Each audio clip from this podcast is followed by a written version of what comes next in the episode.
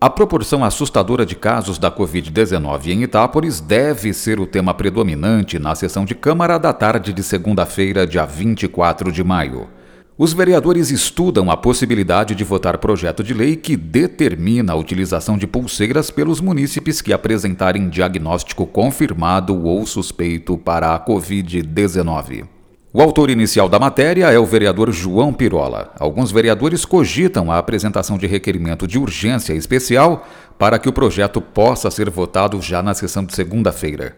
De acordo com o texto, a pulseira de cor vermelha vai ser colocada em pacientes positivados e a de cor amarela em pacientes suspeitos.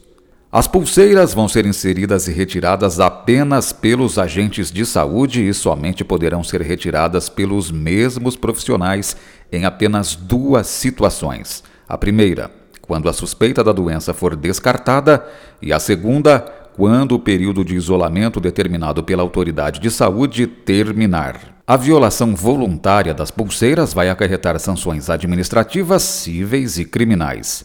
O valor de eventuais multas ainda não foi definido no texto. Os agentes de saúde vão poder lavrar multas e denunciar os infratores ao Ministério Público. E a sessão de segunda-feira vai ter também alterações no orçamento vigente. 135 mil reais entram no orçamento vindos do governo do estado para ajuda à Secretaria Municipal de Saúde em ações de combate à Covid-19.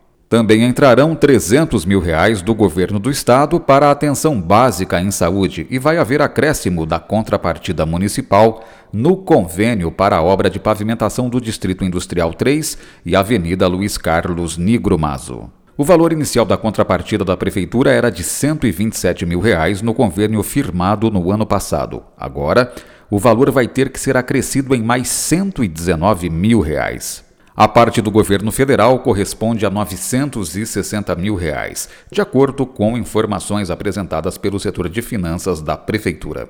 Esses números vão ser detalhados em audiência pública na segunda-feira, antes da sessão, às quatro e meia da tarde.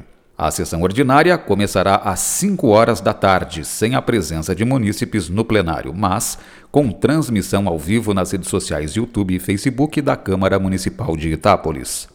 Veja em itaporis.sp.leg.br a pauta completa da sessão de Câmara de segunda-feira, dia 24 de maio, às 5 horas da tarde, mas com audiência pública meia hora antes, às 4 e meia. Flávio Moraes, Jornalismo, Câmara Municipal de Itápolis.